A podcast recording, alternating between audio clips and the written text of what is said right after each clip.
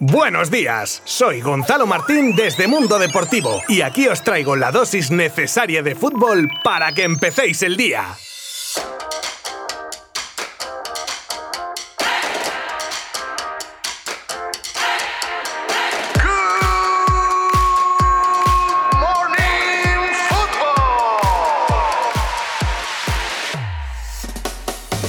Ya ha terminado la jornada 28 de la liga y esta vez lo hace sin partido en lunes, ya que se viene parón de selecciones. Y cerraron ayer jornada la Real Sociedad y el Fútbol Club Barcelona, partido que se saldó con un set de goles azulgrana que viene a reafirmar que están atravesando su mejor momento de la temporada. Una lástima que este equipo arrollador que es actualmente no hubiese despertado en la ida de octavos de Champions, porque si no, podríamos estar hablando de un Barça aspirante a todo. Aunque objetivos europeos fuera de agenda, a día de hoy el Barcelona es para muchos un claro pretendiente al doblete en Liga y Copa. Un equipo culé que parece que empieza a despojarse de las sombras de viejas glorias pasadas como por ejemplo su sistema de juego por excelencia en los últimos años como era el 4-3-3 y se ha abonado al sistema de moda últimamente que no es otro que el de jugar con tres centrales. Un sistema que están usando también en las últimas fechas Real Madrid y Atlético de Madrid, pero no con tan buen resultado teniendo en cuenta que los laterales que tiene el Barcelona, en mi modesta opinión, ahora mismo hacen sacar un rendimiento increíble a este sistema. Y para muestra, los dos goles ayer de Serginho Dest y el apabullante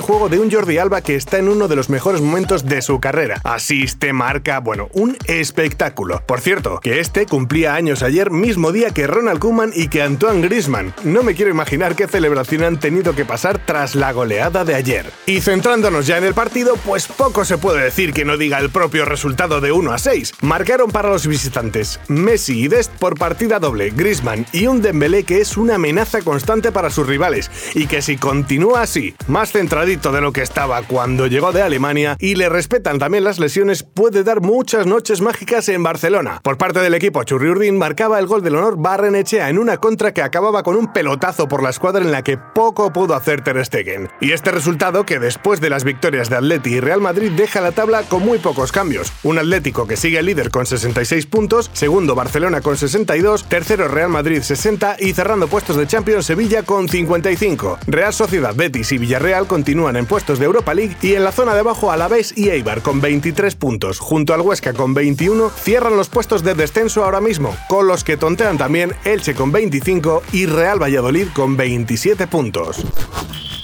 Winaldum cerca del Barça y Lucas Vázquez se aleja del Madrid. Pues sí, parece que el extremo barra lateral del Real Madrid ha rechazado la oferta del conjunto blanco de renovarlo por tres temporadas con rebaja de sueldo incluido y varios equipos ya han preguntado por el gallego que termina contrato en junio y es libre de negociar. El único problema es que querría ir a un equipo que jugase Champions y Arsenal y Tottenham, que son actualmente los más interesados, no estarían jugando a día de hoy la máxima competición europea la próxima temporada. El otro protagonista de esta pincelada sobre el mercado de fichaje sería Giorginio Wijnaldum, centrocampista del Liverpool y uno de los deseos de Kuman que estaría decidido a salir del equipo inglés. Tan decidido que desde Inglaterra hablan incluso de un precontrato que ya tendría firmado el jugador según el medio británico The Times, ya que al igual que Lucas Vázquez termina contrato este mes de junio y supuestamente ya estaría negociando con el Barcelona. También el portal inglés Football Insider asegura que el neerlandés tiene cerrado su fichaje a un 95%. Bueno, pues cuando llegue al 100% que avisen que nosotros estaremos aquí para contároslo.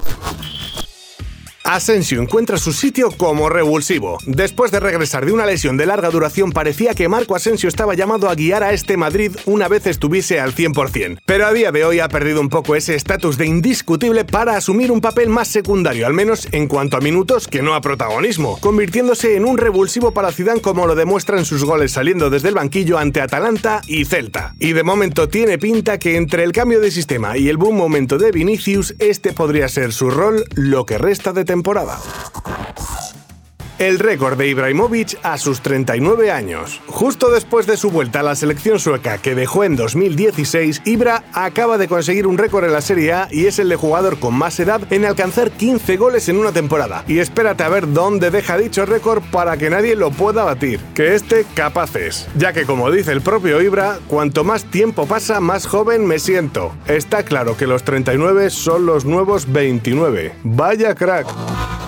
Es Hugo, el futbolista que podría destronar a Cristiano Ronaldo. Bueno, pues parece que hoy cerramos con otra de récords, y este es uno que aún no se ha producido, pero que hay muchas posibilidades de que acabe pasando. Se trata del jugador más joven en marcar en la historia del Sporting de Portugal, récord que a día de hoy ostenta Cristiano Ronaldo con 17 años, 8 meses y 2 días. Bueno, pues ahora Darío Esugo, que a sus 16 años y 6 días ya es el jugador más joven en debutar con el primer equipo lisboeta, tendría más de un año y para batir a Cristiano. Y desde Lisboa nos comentan que hay muchas posibilidades de que lo consiga. ¡Hasta mañana! Mundo Deportivo te ha ofrecido Good Morning Football, la dosis necesaria de fútbol para comenzar el día.